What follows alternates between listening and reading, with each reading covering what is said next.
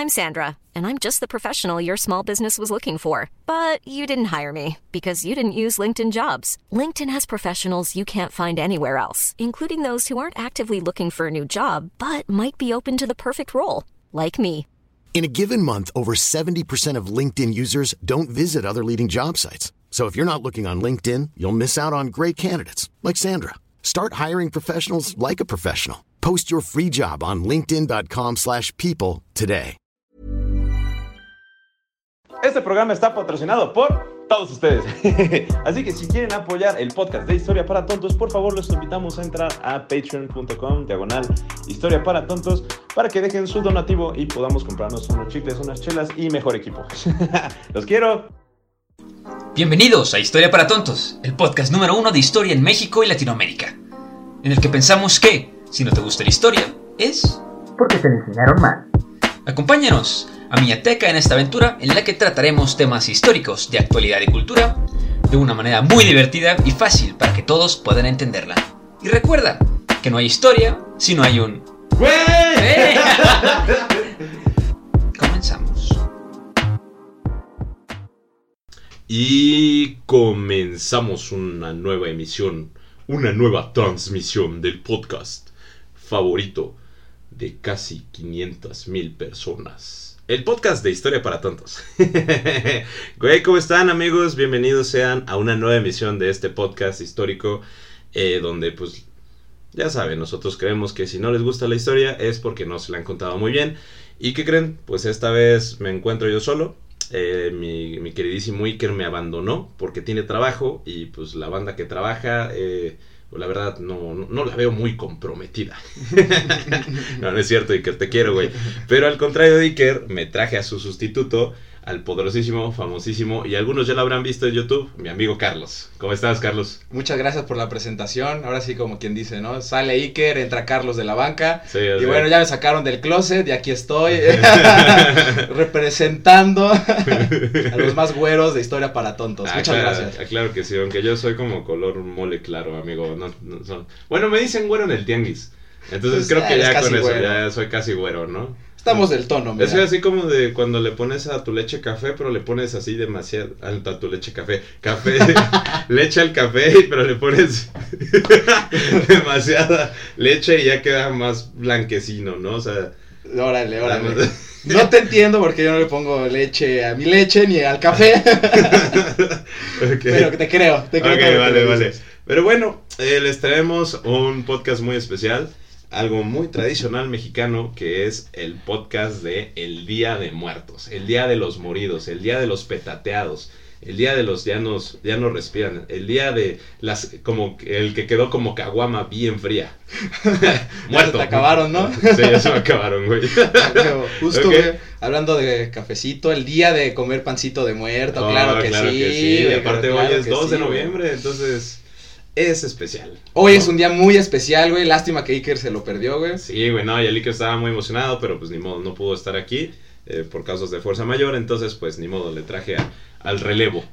Así Ah, es. Sí, así es. Vamos a cumplir. Pues vamos a cumplir, entonces, este, hablando de pan de muerto se me antojó, hay uno que venden en, en- en La Esperanza, patrocínenos de Esperanza, hay uno que venden en La Esperanza, güey, que es así de que relleno de Filadelfia, güey. Oh, no mames, güey. Me acuerdo una vez mi mamá compró un pan familiar, Ajá. así de ese relleno de Filadelfia, me lo acabé yo solo, güey. ¡Ay, güey! dos horas. No inventes, es que estaba muy bueno. Sí, estaba muy bueno, la neta. y ya no lo han hecho, que es lo peor, güey. Este año no lo hicieron, o bueno, ya no encontré yo. Híjole, se me hace que no buscaste bien. Puede ser. te lo ganaron. FZ. Otros gordos. Otros como gordos como yo. Oh, Chale, güey. güey. Luego, luego me llevas por uno. Por claro que sí. Pues bueno, eh, como diría Iker, vamos a comenzar por el principio, ¿no? Así, Así que, es. ¿por dónde comenzamos? Así es, vamos a comenzar. Yo quiero comenzar ahora sí que diciendo algo, algo muy controversial para lo que se dice muy comúnmente en estas fechas, para una palabra que se utiliza, este, yo creo que ya de forma exagerada, ¿no? Que es el sincretismo. Que hubo sincretismo entre las culturas prehispánicas y la cultura española. eh, ¿Cómo le tiraste eso? Ok, no sé, perdón amigos. Disculpa. Entonces, eh, bueno, yo traigo la opinión de una escritora que nos afirma que no existe tal, ¿sabes? No existe tal sincretismo, fue una imposición tal cual, o sea... Puedes- decir el nombre de la escritora. si Así, quieres. Sofía Guadarrama Collado, la escritora, tiene unos libros buenísimos, cómprenselos. Patrocínenos. Patrocínanos. Entonces, bueno, ella nos explica justo todo esto. ¿Por qué? Porque, bueno, los mexicas sí tenían una fiesta. Una fiesta que hablaba sobre, bueno, pecaveras para festejar a los muertos. Pero nada tenía que ver con lo que se hace Actualmente. actualmente. Nada. Nada. Ni con nada de las tradiciones, ni en las fechas tenía que ver. Entonces, bueno, por ahí empezamos, ¿no? Entonces también hay que empezar diciendo que es meramente católico, o sea, viene totalmente del catolicismo romano, esto que nosotros celebramos hoy en día, ¿no? Pero bueno, nosotros, ¿por qué tenemos esta, esta malconcepción, no? Bueno, ella también nos dice, empieza diciéndonos que en la época del presidente Lázaro Cárdenas hubo un grupo de personas, de intelectuales, que salió justamente a decir, oye, ¿sabes qué? El Día de Muertos es de origen prehispánico, o sea, no solo prehispánico, es, o sea, mexica, es mexicano como tal, ¿no? Y Lázaro Cárdenas dijo como de, ah, pues sí, sí me hace lógica. Sí, a huevo. Se establece, se hace parte de la historia oficial, ¿no? Y, y sabes qué, tiene mucho sentido porque en ese en esa época del cardenismo es cuando se está afianzando ya, o sea, lo que es el México federalista, el México constitucional, el México centralizado, bueno, ya con instituciones federales centralizadas, ¿no? Y también, güey, pues expropiación petrolera, o sea, hay que contextualizar todo ese Sí, sí, pedo. sí, claro. De que, pues, güey, si Lázaro Cárdenas dijo, no mames, aquí me puedo agarrar para decir que esto es 100% mexicano y crear identidad nacional, puta, güey, o sea, se lo Pues pusieron venga venga de ahí, güey, y aparte es una tradición que viene desde hace cuándo, ¿no? Sí, claro, claro. Y además justo tiene tantas este símbolos tan relacionados, ¿no? Que puedes llegarte a confundir y decir, ay, es que es obvio. Claro, claro que es sincretismo entonces. Claro que se adoptaron ambas este, fiestas y, todo eso se juntó, pero pues no. Pero- no, no, no así, no fue Es así. fake. Así nos han querido contar esa historia y está muy bonito. Y a mí me gustaba también creerlo. A mí me gustaba creer como de, oye, el 1 y 2, los mexicas y todos nuestros pueblos precolombinos celebraban a los niños y a los adultos, ¿no? Sí, claro. Pero pues, ¿dó- ¿dónde están las fuentes de eso? También uno de los problemas que tenemos es que todo lo que está escrito de antes de la conquista está escrito después de la conquista, ¿no? Ya Sí. está escrito por españoles. Sí, porque, o sea, a lo mejor muchas personas no lo saben, pero lo que conocemos como los códices, o sea, donde pues viene la historia de el desarrollo, ¿no? O sea, muchos, Claro. muchos fueron escritos por, por los monjes, sí, Claro. fueron redactados por los monjes, Por o los frailes. por los frailes, perdón, sí, ¿cuáles monjes? Los frailes, güey. fueron redactados por los frailes franciscanos, los jesuitas y todo, porque ellos fueron los primeros historiadores en México. Sí, totalmente. Fueron los primeros recopiladores de toda la historia. Y justo el códice que nos habla de esto es el, códice florentino. Él nos habla, él describe ahí los nueve este, sitios, este, o, o como niveles del Del Mictlán. Entonces ahí es donde se supone que describe de, de forma detallada todo eso, ¿no?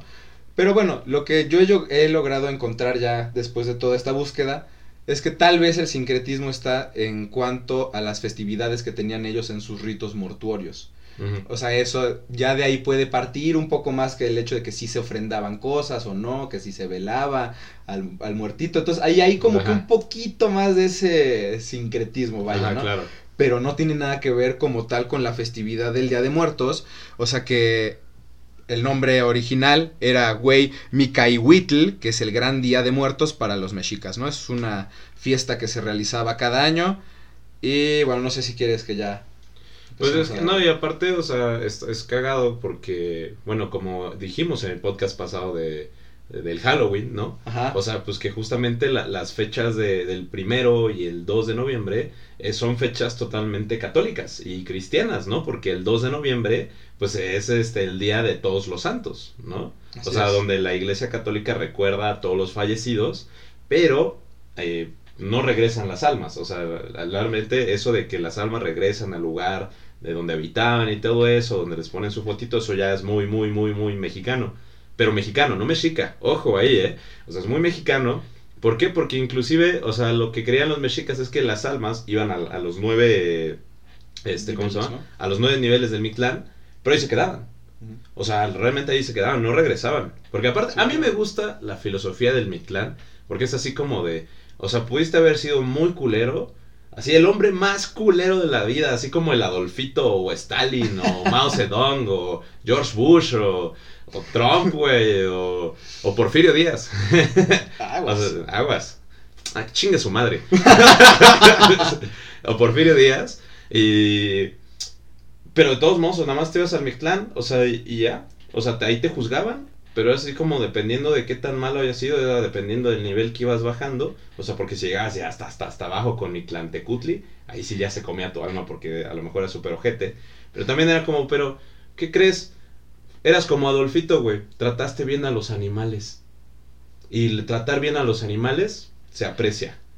Así que te quedas aquí, descansa, porque es, el Mictlán es un lugar de reposo, güey. Sí. Eso está bien chido, güey. O sea, es así como, no importa qué tan culero haya sido.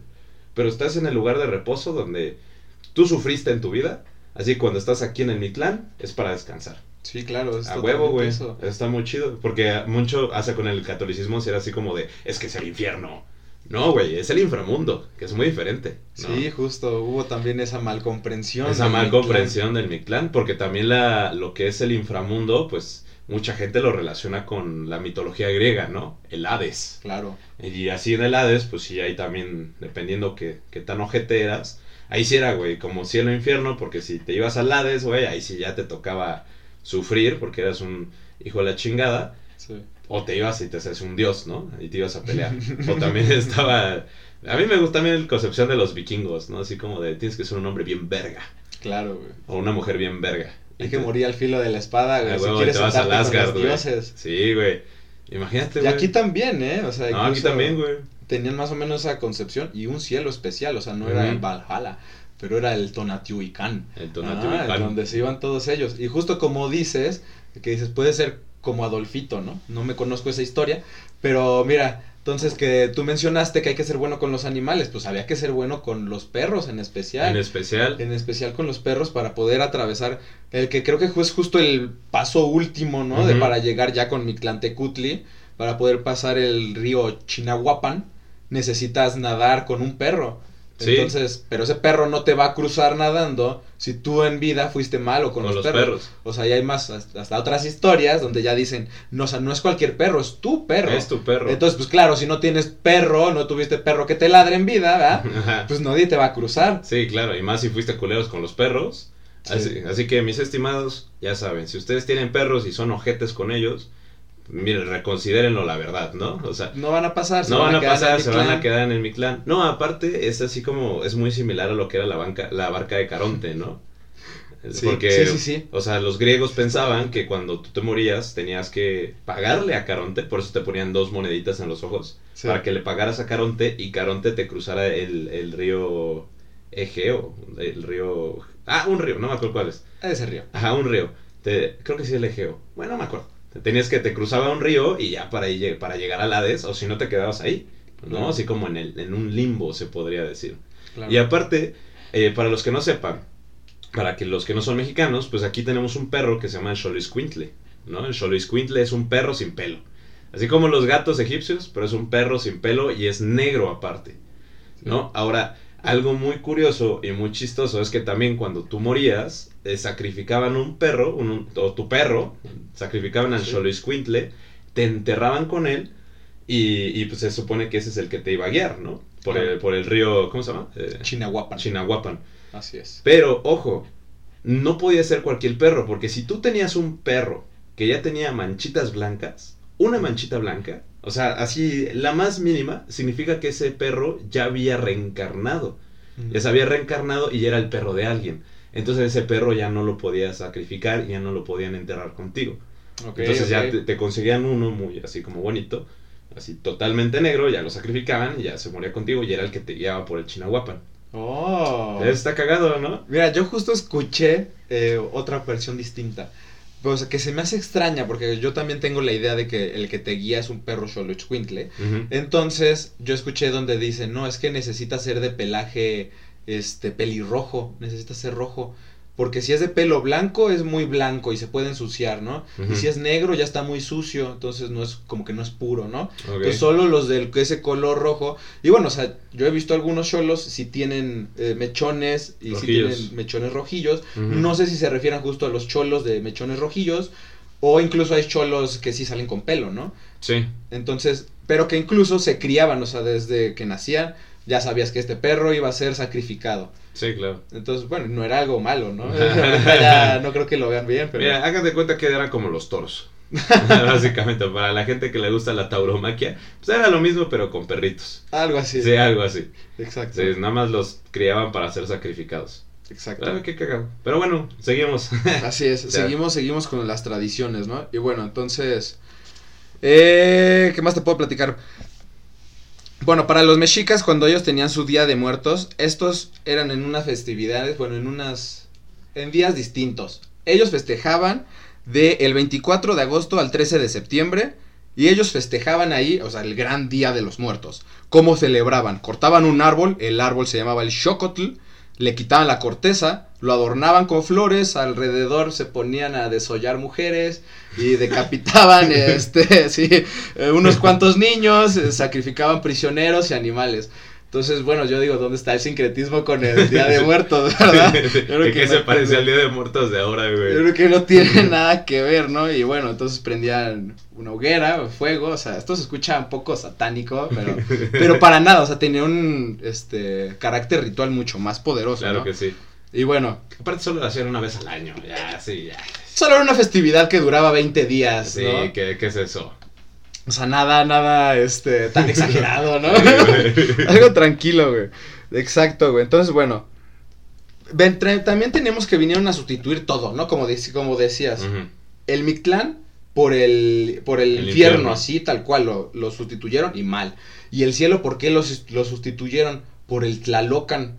Así fue como lo cambiaron y fue como se los impusieron, ¿no? Porque ¿qué es el Tlalocan? El Tlalocan era el cielo en el que iban a dar las personas que morían eh, por cuestiones relacionadas, involucradas con el agua, ahogamientos, eh, desbordes de ríos, este, personas que eran electrocutadas por un rayo. Ok, O dije, sea, ok. Justo cuando te caía un rayo, para los mexicas era la cosa más divina, porque Tlaloc te había mandado por ti en persona, o sea, Tlaloc te tocó. Y a esas personas, o sea, también incluso, o personas que morían de enfermedades, pero enfermedades feas. Ajá. Entonces- antes, antes de la viruela. Antes de la viruela, sí, también tenían enfermedades feas. Entonces las personas que sufrían estas enfermedades iban al Tlalocan. Y el Tlalocan, ellos lo describían como un paraíso terrenal lleno de árboles frutales, milpas, maíz, chile por todos lados y frijol por Oh, todos lados. qué ¿no? rico. A gusto estaba ese lugar, güey. Y no, güey. Entonces por eso lo confundieron tanto, güey. O sea, y llegaron a quitarnos ahí a Quetzalcoatl por Jesús, güey, y a Tonantzin por la Virgen de Guadalupe, y se hizo lo que quiso, güey. Bueno, güey. Entonces también han, este, como que falseado, güey, ¿no? Muchas cosas en ese sentido. Por ejemplo, el pan de, el pan de muerto, ya lo habíamos mencionado hace rato, que nada tiene que ver, ¿no? O sea, sí se desollaban, este, mujeres y se ca- decapitaban niños, pero era una fecha totalmente diferente. Sí, claro. O sea, y nos hemos encontrado con mucha mala información que viene sobre todo de parte de grupos religiosos, eh, super católicos, super cristianos, este, donde te dicen, es que cuando vieron la barbarie, nuestros hermanos eh, católicos dijeron, no, no coman corazones ni carne, ustedes tienen que... Comer pan. Ustedes, ¿por qué no mejor comer un pancito con azúcar? No se les antoja más. Y entonces, y que todos dijeron, ah, cabrón. No, pues está re buena la idea. No, ¿cómo no se nos ocurrió? Pero miren, les vamos a poner huesos para que no sientan que no están comiendo muertos. Exacto. Ah, no, pues se atole con el dedo. Pues claro que Sí. no, no. Bueno, o sea, para, para poder un- sintetizar un tanto la idea, es que hay fuentes católicas, eh, histori- historiográficas, que dicen que lo que nosotros los mexicanos conocemos como el pan de muerto, que es un pancito de anís y naranja espolvoreado con azúcar, que tiene unas bolitas en la parte de arriba, muy suavecito y muy esperado todo el año, este, pues antes, o sea, que viene de algo prehispánico, porque supone que pues tiene forma redonda, ¿no? O sea, bueno, vamos a hablar qué significa. O sea, el, el significado del pan de muerto, por ejemplo, Claro. es redondo, se supone, porque representa el ciclo de la vida, ¿no? El nacimiento y la muerte, el nacimiento y la muerte. Y tiene los huesitos arriba, pues para representar al muerto, y la cabecita, pues supone que es como el cráneo, ¿no? Así es. Entonces, como una bandera pirata, ¿no? Si como una lo bandera imaginas. pirata, ándale, como una bandera pirata en un panecito. En un pancito. Ajá. Entonces, eh, lo que dicen algunas fuentes católicas es que cuando llegan los católicos, o sea, ven la festividad Y pues como empiezan a desollar mujeres y niños y se comían los corazones como si fuera el pan, ¿no? Sobre masa de maíz, que bueno, que se supone que le decían bolillos de maíz, ¿no? Sobre bolillos de maíz y así, ñam, ¿no? O sea, acabándose el 80% de la población en un sacrificio. Sí, una casi, festividad, casi. Una festividad de 20 días. Sí, no. Sí, no. entonces pues ya llegaron así lo- los frailes y dijeron como, no amigos, ¿qué tal si en vez de comer corazones, comen trigo? todo así como de, ah, su máquina, sí, esta es la civilización, carnal. ¡Viva el Viva el azúcar! azúcar. Y aparte, miren, vamos a refinar algo que no existe en Europa que se llama la caña de azúcar. Y vamos a, a refinarla y lo vamos a hacer una azuquita, la vamos a poner encima y así se lo vamos a comer. Bueno, pero hacia aquí a México llegó, según el azúcar, con los españoles. Ah, ¿no? sí, ¿verdad? Sí, o Antes la- era la con miel, no, le echaban miel. Sí, sí. supone que le iban a echar miel y ya con eso, o sea, y sustituían los corazones por pan con miel. Les dijo, ok, Claro. suena muy Lógico. lógico. Sí, claro muy que lógico sí. suena la gente dijo como, qué pendejos estamos, ¿cómo estábamos comiendo corazones? O sea, cuando podemos sustituirlo por, por, por lo que acaban de traer estos güeyes, ¿no? Por, O pan, sea, por pan dulce. por pan dulce. Es pinche manjar. Sí. un chocolatito, güey. Porque además también, no, que el chocolate desde entonces se tomaba chocolate. O sea, sí tomaba, pero era amargo, ¿no? Era También, amargo, no era dulce, güey. No, Ajá. no, nada, o sea, y también, o sea, yo lo que busqué, lo que tengo es que justo, o sea, es una representación de la Eucaristía, el pan de muerto, o sea, ya, ¿Qué es la Eucaristía, amigo? la Eucaristía es cuando vas a la iglesia y te dan el cuerpo de Dios. Ah, perdón. Cuando te ponen yo- la oblea en la boca. Ok, yo no estoy ni bautizado, así que a mí no me hables con esos términos, lo siento. Ya sé, yo tampoco, ni siquiera hice mi primera comunión y bueno, ahí ando hablando y espero no decir algo mal y si no, espero me perdonen. Mira, amigo, si no nos equivocamos, no fue un buen podcast. Sí, ya sé, si no viene la gente a decirte, hey, dijiste esto mal. No lo Sí, hiciste bien, sí, no lo hiciste bien. Exacto. Ya sé, güey, ya sé. Ah, ya sé qué más de qué más te quería hablar ahorita. ¿De qué? A ver, suéltalo. De la Catrina, güey. La Catrina. La Güey, Catrina, No, y cállate que lo estaba leyendo hace rato Sí, y es algo sí, muy güey. cagado, güey. Es sí, buenísimo, claro que es sí. buenísimo, porque también creemos que la Catrina es prehispánica. Güey, totalmente, güey. no tiene sea, Nada de prehispánico, Nada que ver. güey. Y aparte es una burla, güey. Es, no, la Catrina es una ironía del mexicano white actual, güey. Entonces, totalmente. Totalmente, güey. Bueno, no actual, digamos, de la época de. No, no, bueno, ahorita te digo por qué actual, güey. se burlaban, ¿no? Tú dilo, tú dilo, güey. Ahorita te voy a decir por qué. A ver, a ver. A ver. Bueno, en lo que encuentra Carlos acá la información, la Catrina surge, eh, por las primeras representaciones de la Catrina lo hace este, el muralista, el, ¿cómo se llama? El, el sapo. No, no, no, es Posadas. No, pero primero fue el, el muralista este güey. ¿cómo se Diego? Rivera. Diego Rivera, ah, se me fue el nombre. Sí, sí, sí. O sea, la primera representación es, o sea, como de la muerte así, es de Diego Rivera y Guadalupe Posadas, el, el artista Guadalupe Posadas mexicano, crea la primera Catrina y el primer Catrín en 1912 Ajá. y lo crea como una burla de la gente rica de ese entonces, que también eran como los, pues lo que venía remanente de, pues de todos los científicos que dejó Porfirio Díaz, ¿no? Exacto. Entonces crea la Catrina de una manera de burlarse de, de los whitexicans de ese entonces para eh, decirle como de, ay, es que se sienten muy de raíces mexicanas y en Día de Muertos se disfraza, se pintan y que no sé qué. Como no mames, güey, tú te sientes más francés, español que otra cosa y, y creo que no es algo que haya cambiado mucho, ¿no? Porque, güey, Tienes toda la razón, tienes toda la razón. Todavía hay gente que se da esas ínfulas, ¿no? O sea, nada más tienen. Se suben a dos tortillas y se marean, ¿no? Pero mira, yo te voy a corregir aquí. A Según ver, yo, José. Guadalupe Posada fue el que lo crea antes, justo como dices, 1912, ¿no? 1912. Según yo, eh, cuando Diego Rivera lo plasma en su famoso mural que es este Tarde Dominical eh, en la Alameda Central, ya es justo junto a José Guadalupe Posada. O sea, Ok. ya, ya había sido un poco así como famosa. Ya la había hecho famosa él. Ah. De- pero, o sea, José Guadalupe Posadas usaba mucho este, esta representación y justo a esta Catrina tiene, lleva el nombre de la garbancera. Porque los que vendían garbanzos o sembraban garbanzos en esa época se hacían ricos muy rápido. Y pues así como se hacían ricos se sentían la guau, ¿no? Y Sí, como de esas épocas remanente del porfiriato, pues cómo se vestían con esos remanentes franceses, pero la Catrina es ¿por qué? Pues porque estaban en los huesos, pues porque eran pobres. sí, claro. Eso, eso es lo que era, ¿no? Y justo Sí. es la burla a la gente que se las da esas ínfulas de fifi, ¿no? Y de por sí, y ya ahora sí como que ya diciendo bien de dónde viene el nombre de la Catrina, ¿no?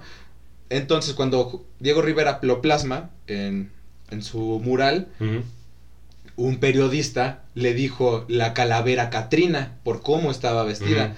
Haciendo alusión justo al Catrín de la lotería, ¿no? Que es una persona muy elegante, bueno, vestida de forma elegante. Pero en este momento les podríamos decir así, como si dijeras, un naco que se viste fino, ¿sabes? Como un cuapeño. Ándale, ándale, ándale. Como un cuapeño. Como un copeño. ¿Sabes que es ñerito, pero lo ves vestido de marca? Ajá, exacto. Como un cuapeño. Ándale, ándale. Para, para la gente que no sepa que es un cuapeño, es una gente que vive en una zona de la Ciudad de México que se llama Cuapa. Y con todo respeto y ofendiendo a los cuapeños, es que ya saben cómo son, Sí, la verdad. sí. Los mismos cuapeños lo saben, ¿no? Ya saben cómo para es- que los invitan. Es un fresa que es ñero, ¿no? Es, es un naco fresa, totalmente. Totalmente. Sí. Es un naco que se quiere ver fresa, ¿sabes? Exacto. Entonces, eso es un Catrín, esa es la burla. Entonces, justo cuando alguien del barrio se vestía elegante, dice, ese güey es un Catrín. güey". Entonces, y de ahí viene también, eso- ahí viene todo el nombre, eso, de, por eso le pusieron ese nombre, la. Catrina, pero pues era la garbancera, La era la calavera ga- garbancera, pero Ujú. no tiene nada que ver con Catrina. Y bueno, un dato interesante sobre la Catrina en este mural de que pinta Diego Rivera, es que está ataviada con una estola, como una bufanda, que parece una, como una serpiente emplumada, justo representa a Quetzalcoatl. Ok. Entonces, eh, son de- esos detalles interesantes que pone Diego Rivera. exacto. Porque además Diego Rivera se pinta, este, ya sabes, José Guadalupe Posada, la Catrina, al lado él de niño y atrás Frida Kahlo, ¿no? Ajá. O sea, se pone él, o sea, haciendo como diría, como Stanley, ¿no? Sus, sus sus apariciones. estatuas. Ah, Ajá, como, yo fui este verga que lo hizo, como Diego de Velázquez, güey, es así como, voy a pintar un retrato donde esté yo. No, desde yo. Porque la gente me tiene que recordar, Sí, ¿sabes? claro que sí, sí, la gente tiene que saber quién soy. Y bueno, eh, pero ahora sí vamos a hablar un poco de, sincreti- de sincretismos de la Catrina, ¿no? Entonces tenemos que, por ejemplo, en el Mictlán sí tenemos una representación femenina calavérica, que es este Mictlacihuatl. Ujú. La, le pueden decir la esposa o la Mictlantecutli. Ajá, la deidad femenina, Sí. ¿no? La representación femenina de lo que sería Mictlantecutli es este Mictlacihuatl. Mictlacihuatl. Entonces desde ahí tenemos que ya tenemos ya tenemos que ya tenemos calaveras femeninas y representaciones Ajá. de De esa la, índole. de la muerte. ¿no? Ajá, de, de la muerte. Entonces también podemos pensar que desde ahí viene y pues no. Otro, otro este dato que puede relacionarse con las Catrinas y que a la vez se va a relacionar también con una leyenda que es famosísima aquí en México y que te voy a mencionar rápidamente otro de los... Ah, no, no, no, y que también van al, al cielo que te mencioné hace rato, el Tonatiuhcan. Ujú. Las Sihuateteo. Esas Cihuateteo. Cihuateteo. Cihuateteo. Ok, Ok, estas eran las mujeres que fallecían durante el parto. ok. Entonces, digamos que al Tonatiuhcan solo entraban los guerreros eh, fallecidos eh, por el corte de la obsidiana, bajo el corte del filo de la obsidiana. Así un Asgard. Un Asgard, un Asgard, ¿sabes? Así Ajá. como lo decíamos con los vikingos, o los sacrificados. Por eso también era tan honorable, Era tan ser honorable ser sacrificado. tec- también para los vikingos. Claro. Porque para los que digan es que es que los mexicas sacrificaban gente, güey, que vean la serie de vikingos, ¿no? Sí, que la gente claro. sea como sacrificame a mí, güey, yo quiero ir con Odín. Claro, o sea, o- si no muero ante la espada, no soy Ajá, digno. exacto, no soy digno. Claro, ¿Ven? Los mexicas son más parecidos a los vikingos que los españoles. Sí lo creo. Sí, yo también lo creo, la neta. Y bueno, aquí hemos encontrado muchas similitudes. Así es. Y esa es una de ellas. Incluso entonces las mujeres en parto se decía que eran guerreras, ¿sabes? O sea, ya Claro. se les reconocía ya con ese nivel. Y bueno, pues cabe resaltar que antes las mujeres morían mucho, mucho más frecuente en un parto que lo que se hace hoy en día, ¿no? Claro que sí. Entonces, bueno, también se les tenía que reconocer de esa manera. Sí. Y ellas llegaban a ese, a este cielo especial donde solo iban los guerreros sacrificados y las mujeres que morían en el parto. Y bueno, estas mujeres, las Cihuateteo, se aparecían en los cruces de los caminos. Pues, ajá. Entonces ellas aparecían, ¿y cómo crees que aparecían? Se aparecían lamentando por la pérdida de sus hijos. O sea. ¿qué suena? A A la, leyenda de la Llorona, a la claro. Llorona, claro que sí. Entonces, mira, tenemos de por sí de que la leyenda de la Llorona viene de orígenes prehispánicos. Esto sí lo tenemos un poco claro, ¿no? Sí. Poco registrado. Esto es uno de los indicios. Otro de los indicios eh, está escrito en los, creo que son 10 presagios que le dan a Moctezuma. eh, Ajá, sí, que uno de los 10 fatales. presagios es que, bueno, para los que no sepan, se supone que cuando, ante- antes de la llegada de los españoles, el último emperador mexica, Moctezuma, Moctezuma Xocoyotzin, es. este, recibió 10 señales, ¿no? Anunciando la caída del imperio mexica y una de esas señales fue la aparición de una mujer vestida de blanco en Xochimilco, en el área de Xochimilco, ahora en la Ciudad de México, gritando ay mis hijos, si supieran qué viene por ustedes, me los llevaría conmigo, ¿no? Sí, sí, sí. O sea, de ahí viene también el, ay mis hijos. ¿Qué será de mis hijos? ¿Qué será de mis hijos? Que se los va a llevar la chingada, ¿no? Sí, sí, sí. ¿Y qué será de mis hijos? ¿Cómo no me los puedo llevar? O sea, y, y pues fue uno de los presagios y la gente pues en Xochimilco se cagaba de miedo, ¿no? Claro. Decía, su máquina y por eso le fueron a avisar al, al emperador. Sí, o sea, claro, Sí. o sea, justo fue algo totalmente que le sacó de onda y fue leyenda que perduró hasta nuestros días, ¿no? Claro que sí. Y en Xochimilco justamente, Y ¿no? justamente Xochimilco y mira, todavía ahí se siguen haciendo los recorridos que se ponen buenos todos. Que por cierto, por ejemplo, la leyenda de la Llorona también es una leyenda latinoamericana. Creo que es en Perú y... Ok. Ajá, hay, hay una leyenda de la Llorona en Centroamérica, hay una en Perú, creo que hay una en Colombia inclusive. Ok. O sea, hay en varios puntos de países latinoamericanos donde la leyenda de la Llorona está ahí presente, güey. Eso es algo muy cagado. Qué impresionante. Sí, ¿eh? eso es muy chistoso. Sí, eso me lo enseñaron los seguidores. Qué bonito, güey. Qué Sí, bella comunidad. Qué bella comunidad. Ah, me encanta estar aquí con ustedes, güey.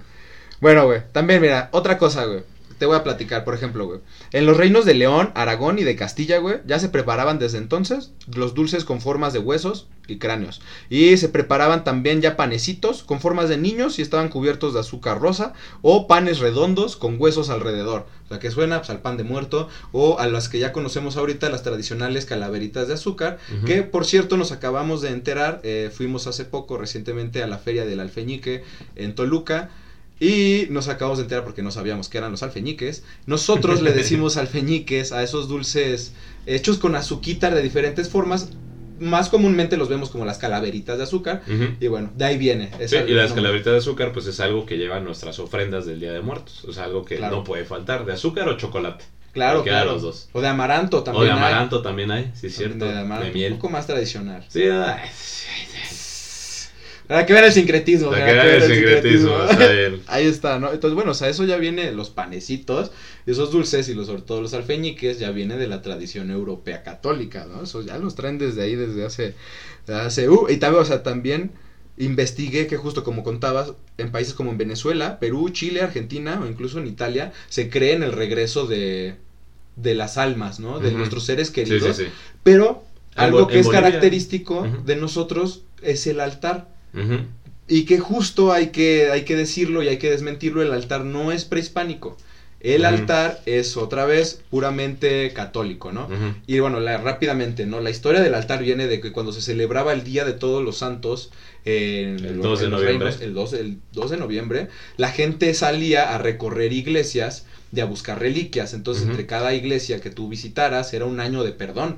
Y tú en tu recorrido, porque en lo que ibas buscando iglesias, ibas comprando panes y dulcecitos. Y a las iglesias que ibas te bendecían, o sea, ya eran tus reliquias, eran tus panes.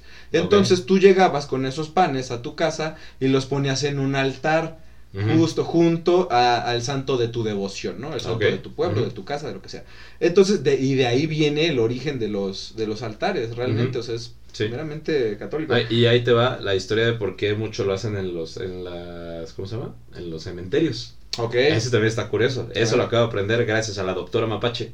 Eso Eh, síganla en TikTok, así le buscan la doctora Mapache. Es bien chida esa, esa doctora, me cae muy bien. Saludos si nos está escuchando, doctora Mapache.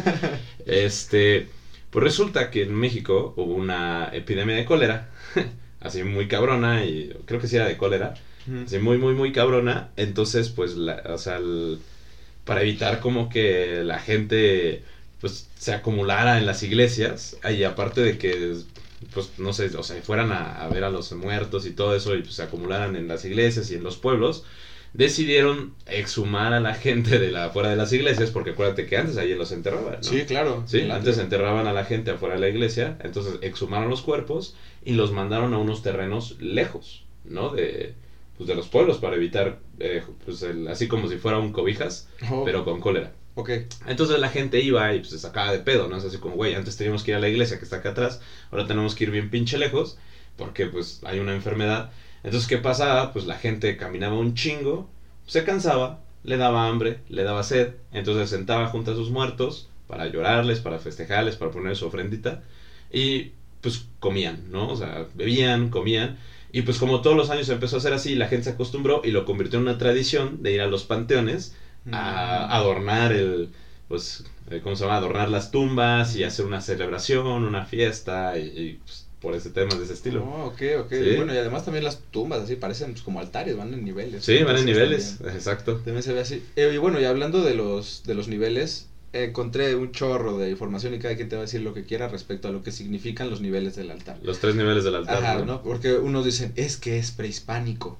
Es que significa, es que significa el Mictlán, la tierra y el Tlalocan. Ah, bueno, si le preguntas a un este católico te va a decir, no, significa el infierno, eh, la tierra y el cielo. O, o incluso otros que dicen, no, es el purgatorio, el limbo y el cielo. Y todos le van a decir como quieran. Entonces, ¿de dónde viene, no? Realmente. Ajá, o sea, realmente.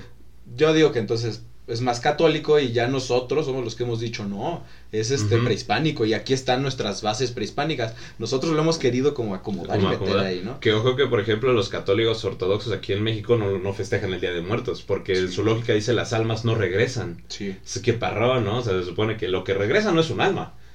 Sí, claro. Eso es un pinche diablo, la verga, Sí. Que, que si vieron el conjuro vas a estar igual, güey, si le pones una calaverita de azúcar a tu abuela, güey. Sí, no le das la bienvenida. No le das la bienvenida más, Es como güey. jugar la ouija, sería Ándale, más o menos. No, y luego le pones el camino con su florecita y todo, no, pues te van a venir Y que ahorita vamos a hablar del camino y todo eso. También vamos a Sí, ver vamos qué a hablar de significa. qué significa Todo lo de eso. la, de la ofrenda. Claro. Pero sí, güey, pero eso es muy cagado, güey. Y sí, justamente no se sabe. O sea, yo encontré que está por ahí del 1700 cuando se empieza a festejar el Día de Muertos tal y cual como lo conocemos. Ok, Ajá. Pues muy probablemente, ¿no? O sea, Sí. digamos, la conquista 1520 a 1600 en lo que se va Afianzando este, ajá, todo. ajá. afianzando, lo que va compaginando todo. Pues Ajá. otros 100 añitos en lo que amarra ahora sí el rito y la tradición ya se, se hace Se como hace tal. costumbre, se como una costumbre, Sí. exacto. Sí, yo encontré que en 1700 y pico es cuando justamente eh, ya comienza la tradición como tal y la conocemos, ¿no? Y ya pues la es tradición pues en ese entonces de la Nueva España y pues 100 años después es México, ¿no? Entonces ya es la tradición mexicana que pues continúa como ahorita eh, la conocemos, ¿no? Claro que sí. Sí, es- pues sí, pero es totalmente colonial este pedo. Inclusive la, la, la chica que citaste, ¿cómo se llama? Eh, Sofía. Sofía. Guadarrama dice-. Sofía Guadarrama, ella dice, es imposible separar el catolicismo romano, y tú dijiste, no es imposible separar el catolicismo romano que en la festividad del Día de Muertos. O sea, simplemente Sí. no se puede, ¿no? Y en primer lugar, porque pues, hay una cruz también hecha de flor de cempasúchil, güey, o sea... Sí, güey, O sea, claro, no lo primerito, mames, las cruces, ¿no? Ajá. ¿De dónde salieron? ¿De Pues dónde todas son- salieron, güey? Sí, sí, a huevo. O sea, es algo muy cagado, ¿no?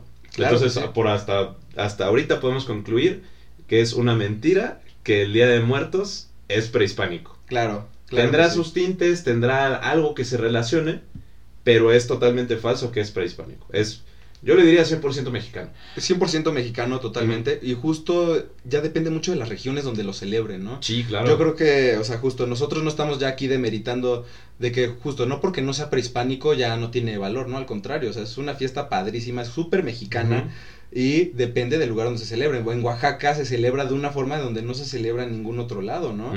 Entonces ahí tenemos cosas rarísimas, desfiles, alebrijes. Ahí, por ejemplo, en todas las iglesias vas a poder ver hasta altares de muertos, calaveras. Bueno, no creo que en Ajá. muchos otros estados se haga lo mismo. Ah, por ejemplo, eh, Yucatán, ese tiene muchísimo sincretismo maya. Sí. Porque ellos ti- tiene un nombre especial, de hecho. O sea, déjame, te lo busco ahorita, te digo. Hasta San pero Google nos va a salvar de Hasta esta. San Google. No, no, San Instagram me lo mandó un, Ah. este, un seguidor. Correcto. Así de, oye, ¿conoces esta fiesta que hace cuenta que es de... El, para ellos el 31 llegan los niños, el 2 llegan los adultos Ok. y el... Ah, no, el primero llegan Hiring for your small business? If you're not looking for professionals on LinkedIn, you're looking in the wrong place. That's like looking for your car keys in a fish tank. LinkedIn helps you hire professionals you can't find anywhere else, even those who aren't actively searching for a new job but might be open to the perfect role. In a given month, over 70% of LinkedIn users don't even visit other leading job sites. So start looking in the right place. With LinkedIn, you can hire professionals like a professional. Post your free job on linkedin.com/people slash people today. los adultos y el 2 es el día de todos los santos. Llegan todos al mismo tiempo. Órale. Sí, e- es muy diferente. Y ahorita, ahorita, tú sigue hablando de lo que encuentro esto, pero ya me habían dicho. ¿Y quién los trae? ¿Cuculcán o qué? Cuculcán los, los agarra y bueno. Sí. Mientras yo les voy a querer, yo les quería hablar, yo les quería comentar rápidamente sobre la situación que vive la flor de cempasúchil. Yo ahora sí como biólogo tenía que sacar este, este dato, ¿no? Que es este preocupante, porque en estas épocas vemos, sobre todo en nuestro país, en México, no sé cómo sea en otros países si se llega a comercializar esta flor, la, flor que justamente viene del náhuatl sempo Xochitl, que significa 20 flores o varias flores. Bueno, ya no es una flor que nosotros produzcamos, ya no somos líderes en producción de flores en pasuchil, aunque la vemos por todos lados. O sea, el mayor productor es China, así, tal cual. El Tal cual. 70% de la producción viene de China, o sea, no inventes. De después de ahí India, después de ahí Perú, nosotros producimos el 1% de todo el cempasúchil que hay. ¿Por qué? Porque el que vemos es el que viene en macetas, porque el- es- es, que también lo que vi es que en la Universidad de Chapingo lograron variedades genéticas que justo son las que nos venden, las que más vemos, las que son más petalosas, por así decirlo, más pachoncitas, esos glóbulos de, de flores. Ok. Porque las variedades silvestres, nosotros aquí en México tenemos 35 especies diferentes de cempasúchil. 35. 35 especies No de mames, especies. Solo aquí ya hay más. No mames. Sí, hay Yo más pensé en que nada había una. No. Porque, por ejemplo, yo he visto las que son chiquititas. Sí. Ajá, esas sí las he visto, que es así como chiquita, chiquita, chiquita, no la, no el pinche petalísimo enorme, ¿no? El racimo. El racimote, ajá. Claro. O sea, nada más he visto que es el chiquito, pero hasta ahí, güey, según yo nada más se ve como... Ah, y aparte, bueno, los colores, ¿no? El que es naranja, el que es amarillo, el que es morado, esos de chiquitos, y en los que son como los híbridos, de naranja con amarillo y Claro. así. Me gusta el morado porque parecen cerebritos. Pero fíjate que el morado es otra especie. Ah, madre. Sí, no es taguete Aquí está, selecta. perdón. Ver, el Día de Muertos adelante. Maya se llama el Hanal Pishan, Ok. Que en español se traduce como comida de las ánimas o comida para el alma. Comida, ajá, comida para el alma. Mira, incluso te podría tener más sincretismo el del Día de Muertos con el Día de Muertos Maya. O sea, totalmente. Sí, claro. O sea, hasta el nombre es similar. Sí. Y algo que como que también quiero, ahora sí como que recalcar, ¿por qué, ¿por qué entonces hay tantos sincretismos? Porque mucha gente puede decir, wow, qué mágico, ¿no? O sea, es que estos sí son los aliens, ¿no? No, no, pues no, o sea, antes la gente vivía en un mundo en el que se apreciaba totalmente los cambios naturales, ¿no? Sí. Entonces se celebra una época en donde por lo menos en el hemisferio norte, no para nuestros amigos de Ujú. Sudamérica, ¿no? Cuando acaba octubre, se acaba la época de lluvias y empieza el frío, entonces. Literal se acaba la vida, entonces por eso se Sí. celebra este, es tan importante. Sí, esta no, y, y en el muerte. capítulo de Halloween lo, lo mencionamos, que era como la, la, etapa, la etapa negra, ¿no? O sea, Exacto. porque era cuando ya, mm, si no sembraste nada en la mitad del año, te ibas a la verga, Sí, ¿no? O sea, te ibas a morir, sí o sí. totalmente. Sí, sí, justo. Y bueno, la celebración yo también te quería hablar ahora sí. ¿Cuál era la celebración, la original que tenían en esa fecha los, este, nuestros antiguos mexicas? Era una fiesta que se llamaba Tepeilhuitl, que es la fiesta de los cerros o la fiesta de las montañas, ¿no? Y entonces aquí era donde adoraban principalmente en el Valle de México, porque se celebraba, esto sí era a nivel Mesoamérica, Ujú. o sea, en todo el territorio. Sí, sí, sí. Se, se celebraba sobre todo en el Valle de México, a nuestras montañas sagradas que era el Popocatépetl y el Iztaccíhuatl. Entonces, esto era lo que realmente se celebraba. Era una veintena, como todos eh, tipo de celebraciones, del 23 de octubre al 11 de noviembre. Entonces, como vemos, como tal, engloba el primero y segundo, pero no celebraban nada ese día. El día que celebraban era el mero 11 de noviembre, que era el último día de la veintena, y hacían eh, varios rituales, ¿no? Por ejemplo, subían a, eh, hacían una peregrinación desde muy temprano, el día 11 de noviembre, subían a lo más alto de los cerros, donde depende tu comunidad, ibas al cerro, al más alto. Y bueno, en realidad ahí lo que buscaban era, era este, una, hay unas casitas donde se adoraba al, a Tlaloc y a Chachihuitlicue, eran las casas de la niebla. Ok. Sí, ya me acuerdo. Se llaman los Ayaucali.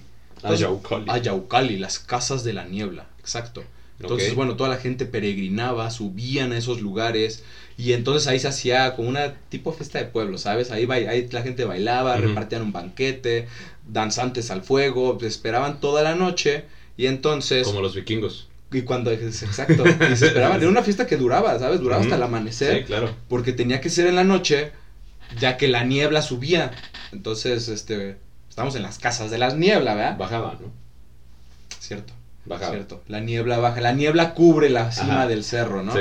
Entonces la niebla cu- cubre y ahí está el dios Tlaloc, en las nubes. Sí, a Entonces, huevo, sí. celebraban con sus dioses realmente ahí, entonces ahí es donde, puta, se la pasaban padrísimo. No bebían, bebían un día antes, un día antes se hacía eh, un lavado de imágenes, ¿no? Las imágenes con las que iban a celebrar Ajá. de sus ídolos, se lavaban un día antes y la gente sí que participaba en la talacha, ellos sí podían echarse un pulque y cantar, echarse unos cánticos un día antes. Ok. Ah, entonces es, es muy interesante, Está, ¿no? está bastante bueno. todo lo que hacían y en realidad celebraban eh, a estos a estos dioses, ¿no? Ujú. Al Popo, bueno, y al Popocatépetl, eh, que era el cerro humeante, y al Iztaccíhuatl, la mujer blanca, ¿no?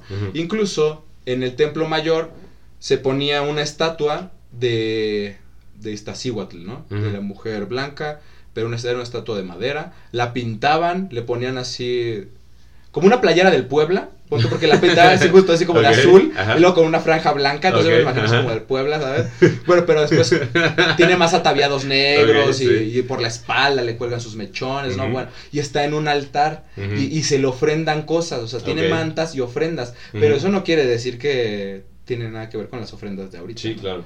Y bueno, nada más para, de- para decirlo, pero bueno, nosotros ya éramos muy dados a eso de las Sí, ofrendas. claro.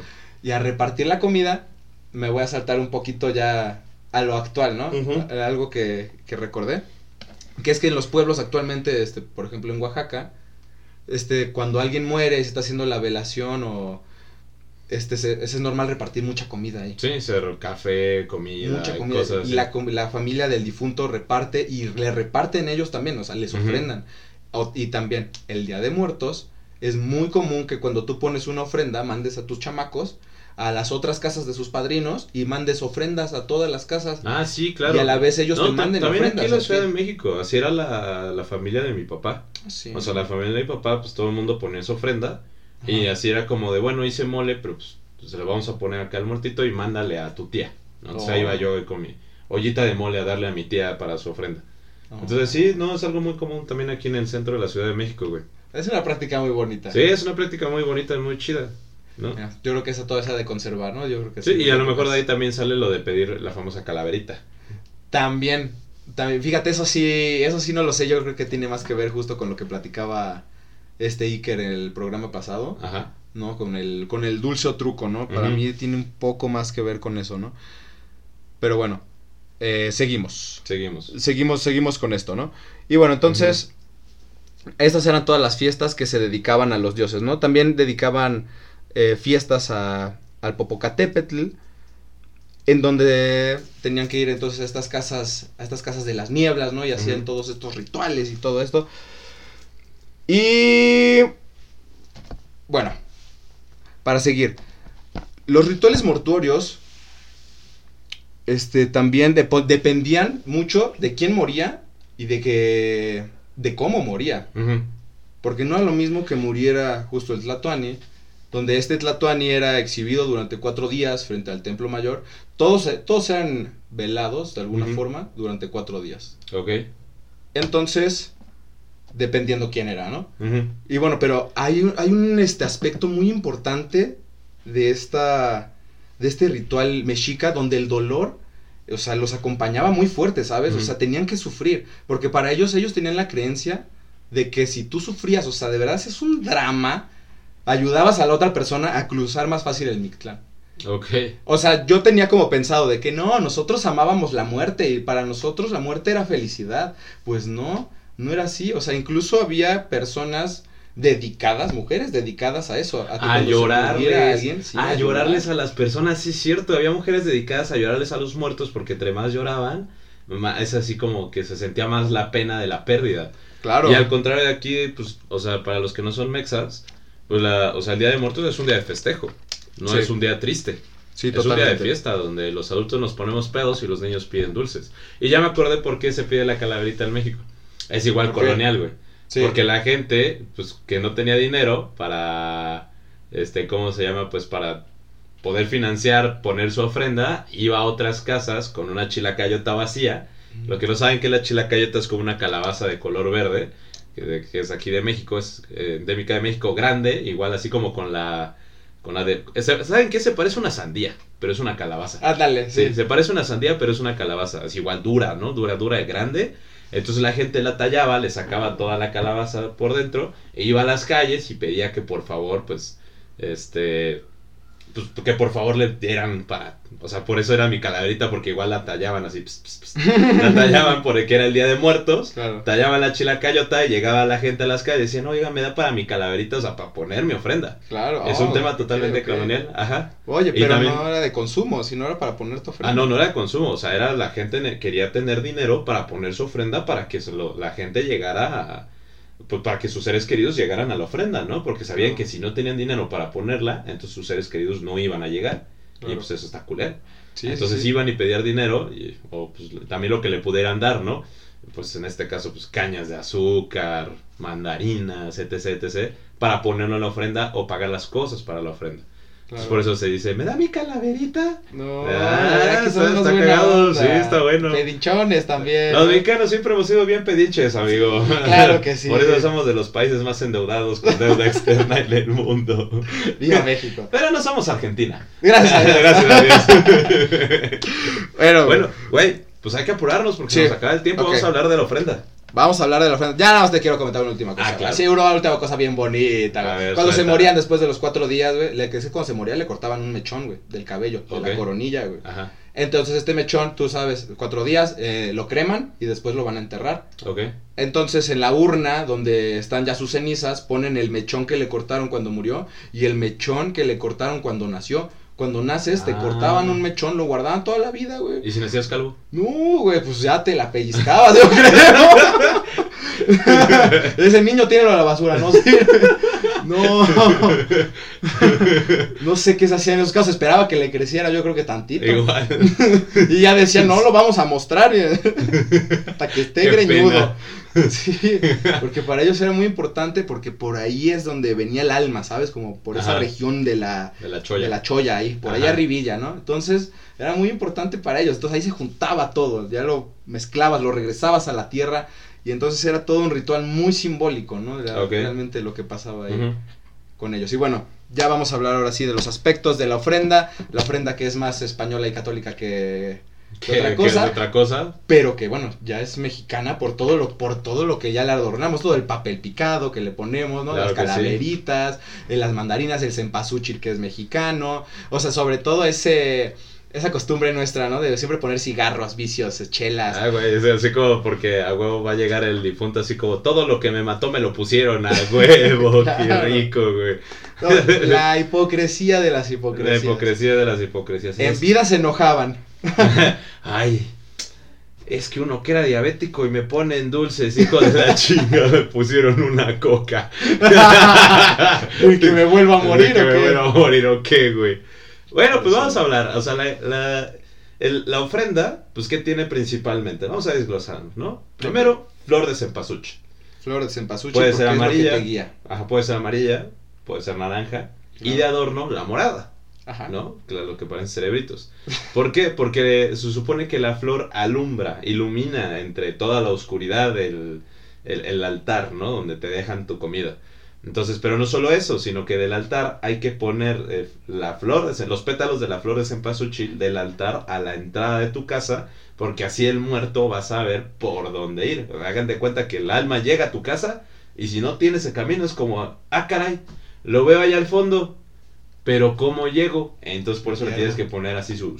Porque hasta muerto eres pendejo, güey. Sí. Sí, claro. No, no se vaya a perder y te vaya a ir a encontrar a ti, no. Ah, no, a su Te madre. vaya a querer almorzar tu abuelito y dices, no, no, no, jalo. Entonces, bueno, eso es lo primero, ¿no? La flor de cempasúchil, que es lo más importante del altar. O flores amarillas, porque también me estuvieron preguntando como, güey, soy argentino, ¿cómo verga voy a poner flores cempasúchil si aquí no hay? Pues pone una flor amarilla, güey. O sea, el punto es que, que, que, que parezca que es el fuego, Qué ¿no? bueno. Que parezca que es el fuego. Claro. Entonces, ¿qué más va? Las fotos de las personas que quieren las recordar, fotos, ¿no? Claro. Las- las Generalmente fotos. esto corona, ¿no? La, Ajá. nuestras ofrendas, porque los tenemos, pues es un altar para ellos. Es ¿no? un altar para grande. ellos, y, como- y es justamente, tienes las fotos de la gente que quieres que llegue, que quiere recordar, y por ende, lo que le gustaba al, al difunto, ¿no? O sea, la, su comida favorita, sus vicios favoritos, chelas, mezcal, tequila, bacardió, cigarros, puros, o sea, de comida que Usualmente ponen mole, arroz, fruta, caña de azúcar, mandarinas. Ah, las mandarinas porque son de la época. Claro. Huevo que sí. ¿no? También, O sea, también. solo se dan esta temporada. Su La- cañita. Su cañita, su jícama. Estoy emputado, güey, porque neta no puedo creer, güey, que, que haya gente que cuando va, y vas a pedir calaverita, güey, te regala una pinche jícama, güey. No seas Son mamón, güey. O sea, o sea, sí, güey, pero tienes seis años, cabrón. O sea, no piensas como de a huevo una jícama, la tengo que lavar, la tengo que pelar, la tengo que cortar. Y ya, güey, ya después le pongo eh, sal y limón o tajín, ¿no? No mames, güey, tú querías un pinche sneakers, unos dragoncitos, un- unos, unas picafresas, tamborcitos al menos, güey. O sea, mínimo la- esos huevitos de anís horribles que te daban hasta en la iglesia, güey. ¿Los blancos? A los blancos, Ay, güey. O los dulcecitos de esos de corazón que saben a jabón. No sé cuál dices, güey. Espero ¿No nunca sabes cuáles, güey? No, tú Unos te de comerás colores, el jabón güey. Venus del motel. Ese es otro. bueno, de esos, güey. Pero bueno, le pones la comida favorita, el vicio y lo que le gustaba beber al difunto que Claro. le estás dedicando. Y sobre todo, o sea, algo muy importante es que no puedes tú comerte ya esa comida, ¿sabes? Porque algunos dicen que ya no tiene sabor, o sea, o ya está sin alma la comida. Sin alma, así como que ya no sabe a nada. Exacto. Sí, eso es lo que se dice, que eso ya lo que pongas a la ofrenda ya no te lo puedes comer. Sí, sí, sí. Sí, sí, sí, porque, aunque bueno, yo sí lo hacía a veces, porque decía como, ah, ya, no, le pones tantita sal y ya con eso ya sabes, A mí güey. mi mamá me enseñó a no desperdiciar la comida. pues, Exacto, o sea, ¿qué esa es más mi tradición. Entonces, ¿Qué es eso de que voy a tirar a la basura unas cheles? Unas chelas, nada, qué parro, amigo. Es así como, pues ya la disfrutó el abuelo, me toca disfrutarla a mí, ¿no? ya lo siento cerca. Ya lo... Sí, lo siento dentro de mí al abuelo. Sí, es Ay, qué feo se escuchó eso. Sí. No mames, no lo digas otra vez, güey. Ay, no. No, bueno, bueno, ya. Este, ¿qué más lleva? Los cirios.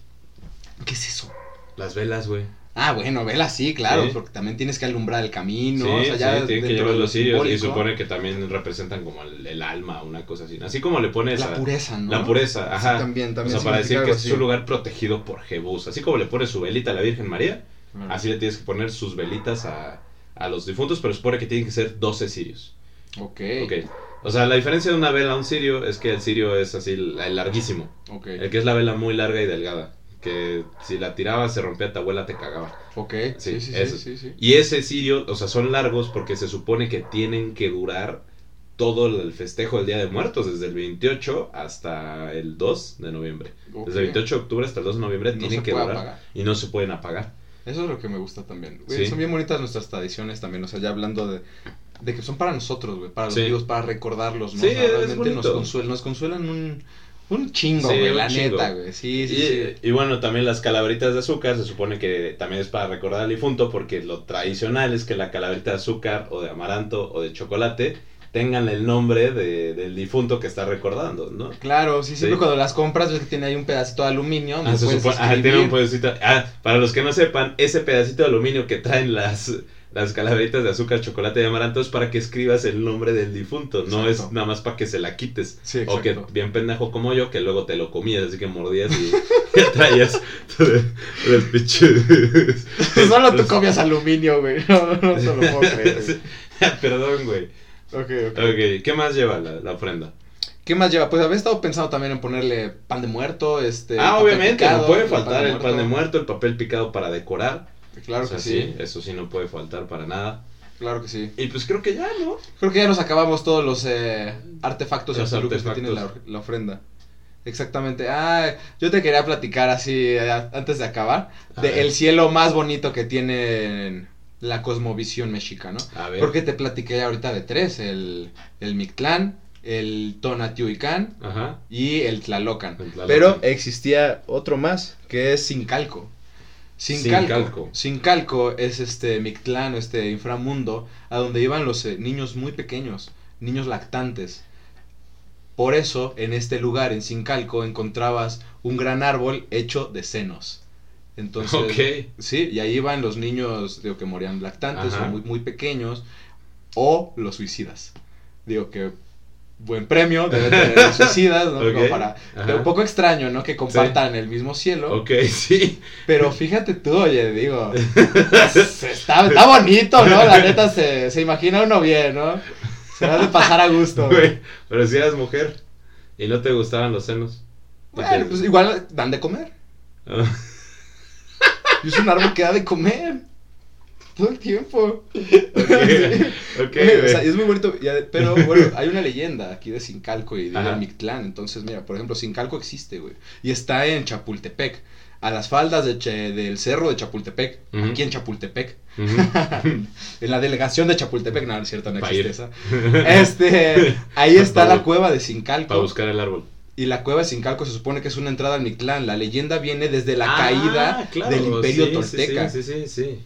Cuando este Huemac, Huemac que fue el último emperador este Tlatoani Tolteca, este se va, deja Tolán, deja Tula y se mete a esa cueva, que es este justamente Sincalco y se encuentra con los tlatoques que son ayudantes de Tlaloc. Es gente como parecida a ángeles, vamos a decirlo así que está muy mal dicho, pero bueno. Se encuentra con ellos y le dicen, oye, este, Huemac, pues, ¿qué, qué quieres por llegar hasta acá? Qué chido eres, ¿no? Ajá. Dice, no, yo la neta lo que quiero es jade y plumas de, de quetzal, ¿no? Será, este güey está jugando, güey. Ahorita nos lo echamos. Pues órale, un juego de pelota, que hay una cáscara. Va. Se echan la cáscara y verga, que les pone una repasada huemaca a esos ñeros del barrio y todos se quedan de, "Ah, no mames, nos ganó. Y entonces al final dicen como de, bueno, pues es porque es chingón, güey. Y le dicen a Huemac, bueno, ¿y qué vas a querer? O sea, si quieres el jade o te lo puedo cambiar por maíz, güey.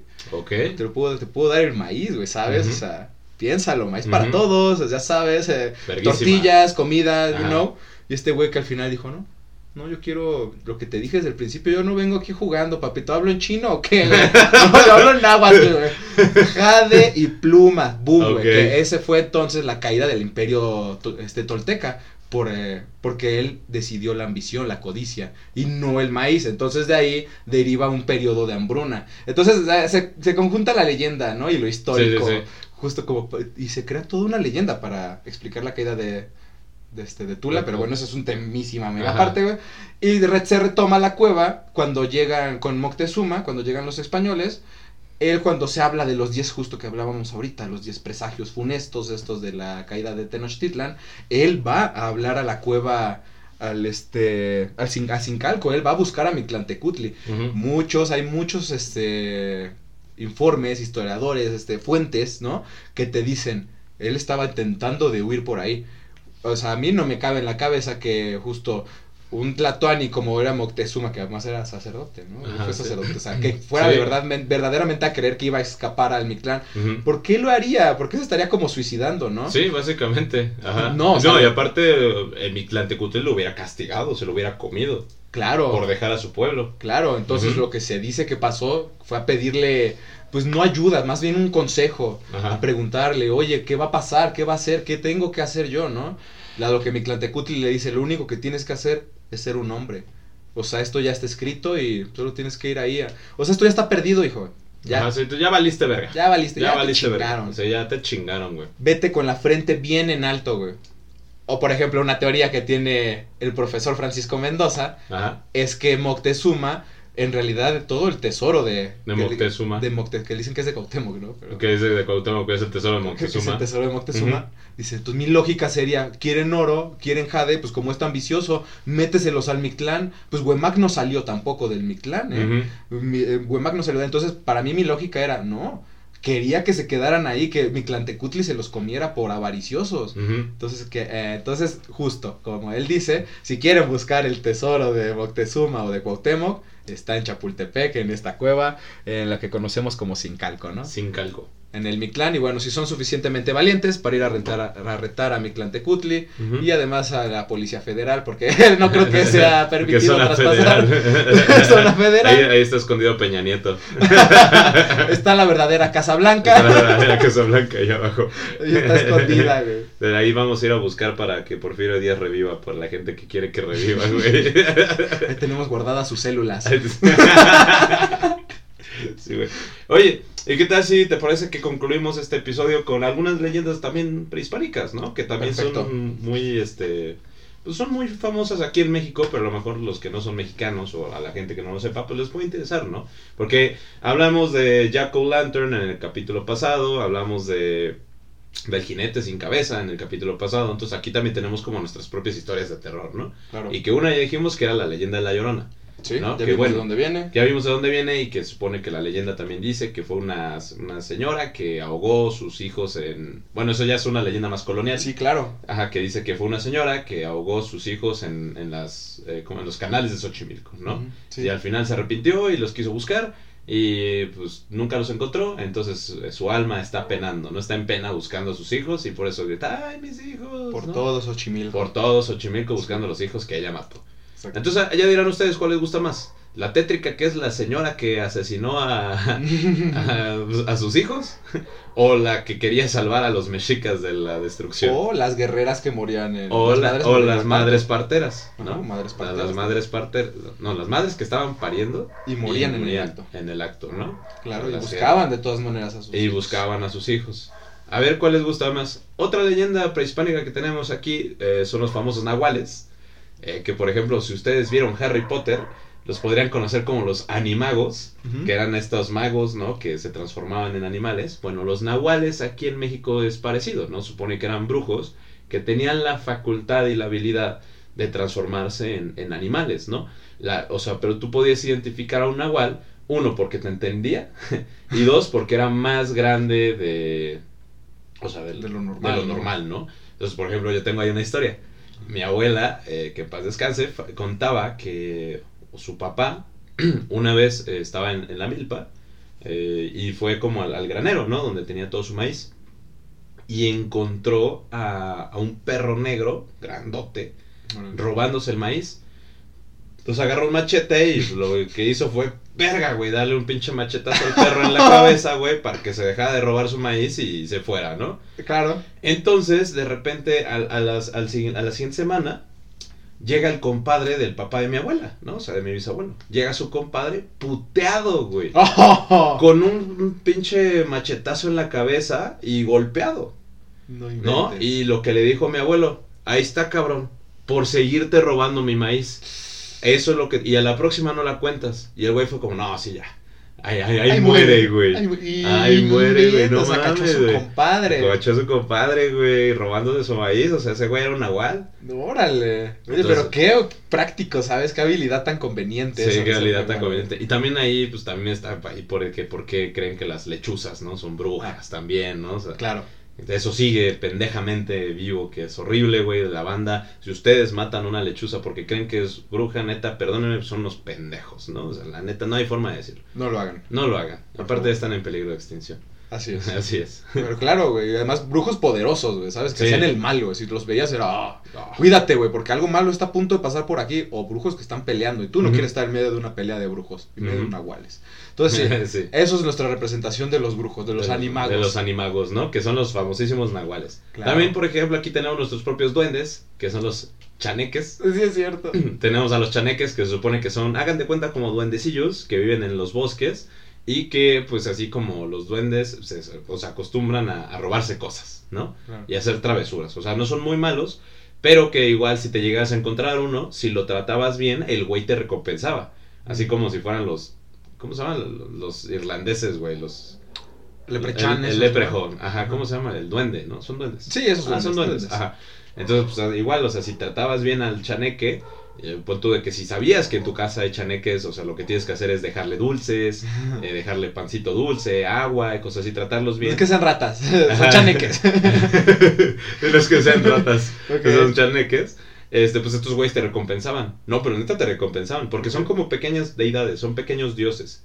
Sí, ¿no? O sea, sí, son, sí, justo. son pequeños dioses que te hacen travesuras, pero que no son malos, pero los tratas mal te van a tratar objetísimo. Claro. Pero si los tratas bien, pues los güeyes te dejaban de repente dinero, te dejaban oro, te dejaban semillas de cacao, te dejaban maíz. O sea, o te indica, te daban como pistas de dónde encontrar cosas, ¿no? Con dónde encontrar miel, dónde encontrar, o sea, cosas vergas, ¿no? Te iba muy bien, la o neta. sea, te iba muy bien si tratabas bien a los chaneques, entonces tenías que hacerlo a huevo. Pero para saber si tenías chaneques o no. Se supone que desaparecían tus cosas, güey. Ah, o sea, igual que los duendes, te escondían Igual tus que cosas. los duendes, tus cosas. Ok, Ajá, ok, sí. mucho, hay sí mucho Hay muchos similar. Ajá, es Ajá. muy similar. Entonces, o sea, te escondían como tus cosas y cosas así, entonces ya sabías, ¿no? Que había chaneques ahí, que pues, y bueno, y los escuchabas porque tienen voces de niños. Oh, ok. Ajá. Uy, qué miedo. Sí, ya sé. Sí, no, sí me Sí. daría cosita. Sí, los escuchabas reírse. Pues mejor que pienses que son chaneques y no otra cosa. La y, el otro que tú me dijiste, güey. Y el aguizotl, El también aguizotl. otra criatura mitológica, que era así como cuerpo de gato grande, con manos de mono, manos y patas así de mono, y además tenía una cola larga, y al final de su cola tenía una mano. Y con esa mano, esta era una criatura además de todo, acuática. Entonces, esta era una de las criaturas que te llevaba al Tlalocan. O sea, también eras medio, medio bendecido si te tocaba encontrarte con ella, aunque la muerte, eh, por este, justamente encontrarte con este personaje, era ser ahogado. Te ahogaba con la cola, te agarraba con la, te pescaban con la cola así como a ti.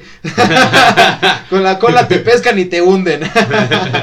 y ya de ahí no sales, cabrón. No Torcido, salías, torcido. exacto. Y por ejemplo, de ahí se creía que entonces cuando tú veías en los ríos o en los mares espuma, quería decir que un aguizotl había agarrado a una persona y esta persona estaba forcejeando con esta criatura en el agua y, y de ahí venía la espuma. O sea, imagínate. O sea, no podía ser un remolino, o sea, güey, era una huizotl. Era un aguizotl Ah, que le estaba dando en la madre a un amigo tuyo y, y justo y tú así de... decía, huevo, ese güey se va a ir a un lugar verguísima. Sí, Ahí nos vemos. Dios te bendiga. o imagínate, estás en la playa, no hacía toda madre, viendo las olas, no toda la espuma, y dices, ¿cuántos cabrones estarán matando? Nomás no lo sueltan. Y de con ellos. No, mañana tengo una peda. Bueno, ahí nos vemos. Ahí nos vemos. Y es que además también se volvían sagrados y no podías tocar los cuerpos de los ahogados. Sí, ah, de eso sí era muy cagado, güey. Ah, que por ejemplo, fun fact. ¿Sabes? Un- Una de las maneras que descubrieron eh, los, los mexicas de que los españoles no eran dioses Ajá. es que los ahogaban. Entonces dice, la una de las leyendas que una vez un güey, un español, eh, se cayó del caballo y cayó al río. Y pues por la armadura se estaba ahogando. Sí. Y, y dijeron eso, güey, así como lo está agarrando el aguizotl. Dice, pero este güey es Dios. No mames, el, el- o sea, ni de pedo. Y vieron que no se ahogaba porque el güey, pues al parecer le iba librando. Y fue como, ¿y si lo ahogamos? Y de repente uno desde atrás grita, pero si no se ahoga, no es Dios. Y todos, no, pues sí es cierto, ¿no?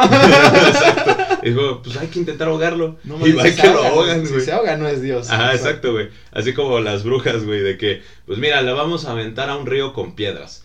Si se ahoga, no era bruja y su alma estará con Dios. Si no se ahoga, era bruja. Y ahí sí la casamos. y ahí sí hay que quemarla. Exacto, exacto. Totalmente, pero bueno, así de los errores se aprende. Y la historia nos ha enseñado mucho de eso. Sí. Y muchas vidas y muchos errores nos han costado llegar a aprender todo lo que hoy sabemos, todo lo que hoy compartimos el día de hoy, güey. Un chingo de historia. El conocimiento empírico era necesario. Claro que sí. Claro que sí. Y se los agradecemos. Hoy la verdad se los agradecemos mucho. O sea, pero todavía los recordamos, ¿no? Puede ser el día de los este fieles difuntos, ¿no? Se crea, ¿no? Para re- este Todos los santos. de todos los santos, o sea, justo para recordar a las ánimas de- Sí. que antes no tenían como alguna fiesta, sí. una celebración. Ah, Chale, mamá, perdón por quemarte. Creo que si no eras bruja. Pero, güey, me tenía que asegurar. Sí, o sea, obviamente no, no podía dejarme, no, no, no te, tenía la duda, ¿no? ¿Para qué quedarme con la duda? Voy a quemar a mi mamá, mañana quemamos a mi hermana, pero, pero regresan el 2 de noviembre, güey, ¿cuál, cuál es el pedo? No pasa de pedir No perdón, pasa de pedir arrepentirte perdón. y ponerles una ofrenda, pero lo que le sigue de chula. Así es.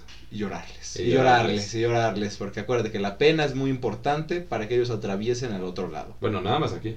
Bueno, nada más aquí. Nada más aquí. Bueno, aunque también, ¿no? El rezo, los novenarios, Ah, bueno, sí, y los todo eso, novenarios y todo eso. tiene también que ver, aunque no es de, o sea, que tengas que sentir pena, Sino nada más con que te dediques, o sea, aquí importa que lo hagas, no importa el sentimiento. Digo que nada más le dediques esos rezos, vámonos para arriba. Ah, sí, a huevo. Sí, es cierto, güey. Sí, Ah, tiene mucho sentido. Ah, su máquina. Ya ven, amigos, entonces ya podemos concluir que es puro sincretismo. Bueno, podemos concluir que sí, es puro Sí, sincretismo. Pero ¿no? la neta está bien verga. Así Güey, es. es de mis festividades favoritas, güey. O sea, la neta. Es de cuando empieza la época favorita del año de todos los mexicanos. Sí, de hecho sí, güey. Pues empieza esa hermosa tradición que es Día de Muertos Reyes, güey. Esa bellísima tradición que tú te acabas de inventar justo ahorita. que, güey, quieras o no la tomamos. No me puedes decir que no, güey. ¿Vamos a celebrar o qué? Ah, no, lo echamos. Nos vamos a echar una nada más en salud de Iker. En salud de Iker que está trabajando. está chambeando. En salud de, de todos nuestros santos difuntos También. que llegaron hoy, también. que llegaron ayer. Llegan en la madrugada, ¿no? Bueno, llegaron hace rato. güey. Sí, o sea, O ya sea, hace no- rato, está madrugada. Ah, andan por aquí. Ok, Sí. perfecto. Entonces por eso hay que tratarlos con respeto, amigo, porque en esta casa espantan. Con razón hoy me he sentido muy acompañado, Ah, ese huevo, sí, se ve como muy que acogido.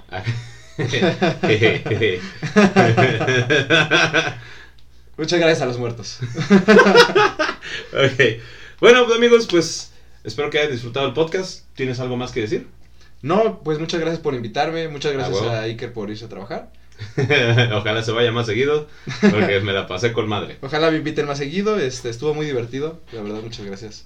No, sí. Y bueno, siempre terminamos el podcast, por ejemplo, tú recomendando tres cosas, güey. Lo que sea. ok, ok. Tres cosas les. Puedo recomendar, eh, tres cosas. Les puedo recomendar los libros de Sofía Guadarrama Collado. Son buenísimos. Tiene, acaba de sacar justo a preventa su libro Tlaloque. Ok. Ajá, entonces, este, bueno, eso les puedo recomendar mucho. Eh, les puedo recomendar también, ahorita que estamos así, este, hablando cosas, ¿no? De historia. Ujú. Está, bueno, tú recomiendas mucho aquí el podcast, ¿no? Del, del doctor. Ah, sí, güey. El profesor, este... Hay, hay otro podcast, ¿no? También que me gusta, también es bonito. Vamos a ayudarle a la competencia, ¿no? ¿Por qué no? ¿Cuál competencia, amigo? ¿Cuál competencia? sí, es cierto, tú lo tienes. El Corazón de Aztlán se llama, Ah, otro podcast. No mames, güey. me Siempre me invitan a su podcast, El Corazón de sí, no, Aztlán, Reo, güey. ya, Rodríguez. Ah, le tengo Sí. que, no, les tengo que decir que sí. Siempre quedo, güey, pero neta, siempre tengo algo que hacer, güey, y se me va a contestarles. Así Sí. que, mis estimados de Corazón de Aztlán, no es por culero, pero se me va el pedo. No se preocupen, miren, yo ya se lo recordé aquí y eso es lo importante. Sí, sí. Ok, y les les puedo recordar, les puedo recomendar, ah, también les puedo recomendar que vayan a la Huasteca Potosina en estas fechas. El Chantolo, ya no nos tocó hablar de cómo se ha- hacen mucho más lugares, como en la Huasteca, el Ujú. Chantolo, la fiesta de los muertos como tal, Ujú. de lo que significa. Entonces, bueno, ahí se hacen unas parrandotas y tienen una cultura y una tradición y una historia en cuanto a en cuanto a su región en específico, porque la. Huasteca fue una región también que permaneció aparte durante mucho tiempo, entonces tienen muchas tradiciones muy propias de ellos. Entonces, seguir esa fiesta, el Ok. Chantolo de la Huasteca también. Perfecto. Bueno amigos, pues hasta aquí, ahora sí ya terminamos. Muchísimas gracias por acompañarnos una vez más. Este podcast duró más de lo que pensamos porque estábamos bien nerviosos así como de verga, güey. Sí, ya sé, nos agarraron desprevenidos. así como de chale, a ver si, si se arma al menos media hora de esto. Y mira, ya llevamos una hora y cuarto. Sí, dispénsenos. Dispénsenos, pero bueno, ya saben que aquí nos gusta debrayar. Y ya saben, pues este, síganos en nuestras redes sociales oficiales de Historia para Tontos. ¿Tú cómo te pueden encontrar? En, Eh, ahorita de momento, carlos.hpt2. no es hijo de en puta, es Carlos Historia para Tontos 2. Próximamente como catador de pan. Ah, sí, que tiene un proyecto, amigos. Y ustedes Sí. piénselo. Vamos a tener el catador oficial de pan dulce de México. En TikTok. En Ahí me TikTok. van a tener. Y posiblemente después se transforme el Carlos HPT2 en catador de pan en Instagram, pero ya lo veremos. No, pues abres un catador de pan en Instagram aparte. Ah, bueno, está Sí. bien. No había visto esa visión. Sí, hay, hay que, aquí pensamos en todo, amigo. Perfecto. Así que bueno, y ya saben, amigos, este no hay historia si no hay un güey. Ahí nos vemos en la próxima emisión. Los queremos. Bye. Bye. Even when we're on a budget, we still deserve nice things. Quince is a place to scoop up stunning high-end goods for 50 to 80% less than similar brands. They have buttery soft cashmere sweaters starting at $50, luxurious Italian leather bags, and so much more. Plus, Quince only works with factories that use safe, ethical, and responsible manufacturing. Get the high-end goods you'll love without the high price tag with Quince. Go to quince.com slash style for free shipping and 365-day returns.